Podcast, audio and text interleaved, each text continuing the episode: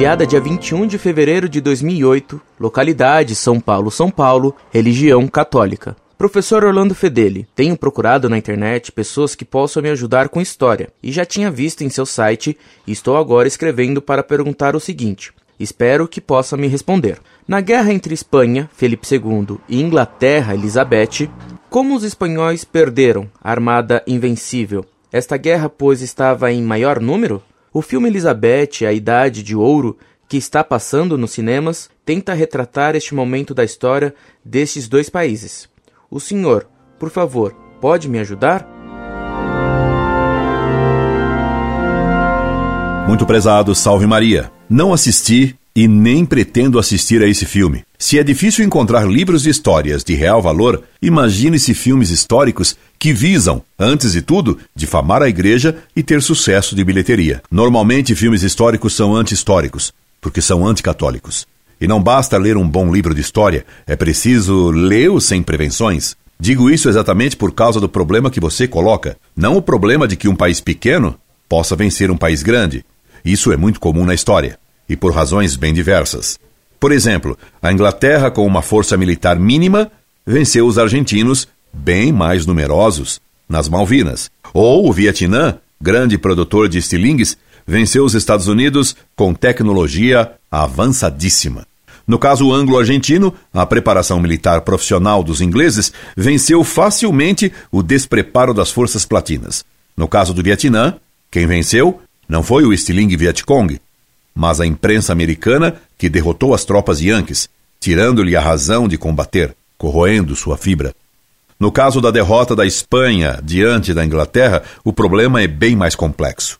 Acontece que tive que enfrentar pessoalmente esse mesmo caso histórico uma vez em minha vida.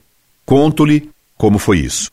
Naquele tempo, fazia eu parte do grupo do jornal Catolicismo, já transformado em TFP, e lá era eu sistematicamente mantido no gelo, por não me enquadrar no culto delirante ao dirigente máximo da TFP, Plínio Correia de Oliveira. Ora, Dr. Plínio promovia com entusiasmo a admiração por Felipe II, o Felipão, como ele mesmo chamava. Nesse tempo, já aprendera eu a ler. Li então uma biografia de Filipe II, a de Thomas Walsh, que era bem recomendada por Dr. Plínio, e a biografia foi surpreendente. O grande Felipão parecia um tanto Felipinho no livro de Walsh, que entanto elogiava aumentativamente o valor desse rei espanhol.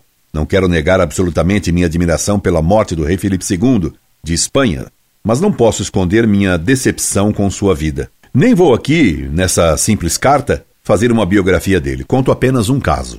Felipe II, conta Walsh, se apaixonou pela rainha Isabel I da Inglaterra, a assassina, herética e feiticeira.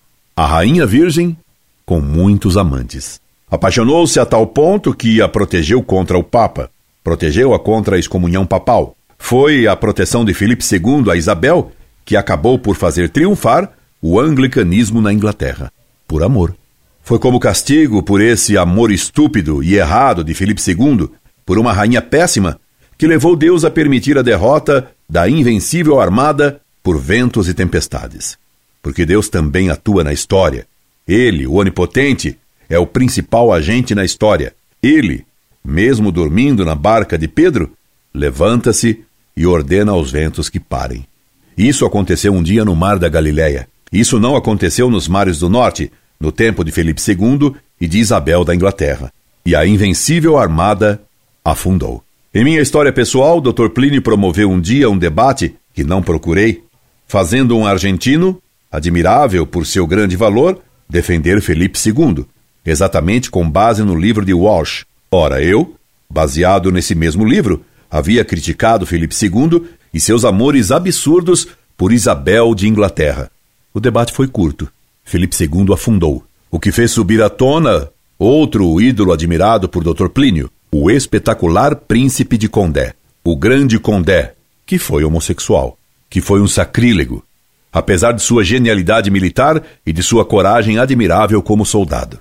Afundei também esse novo ídolo tefepeico. É preciso saber ler. Incorde Jesus Semper, Orlando Fedeli.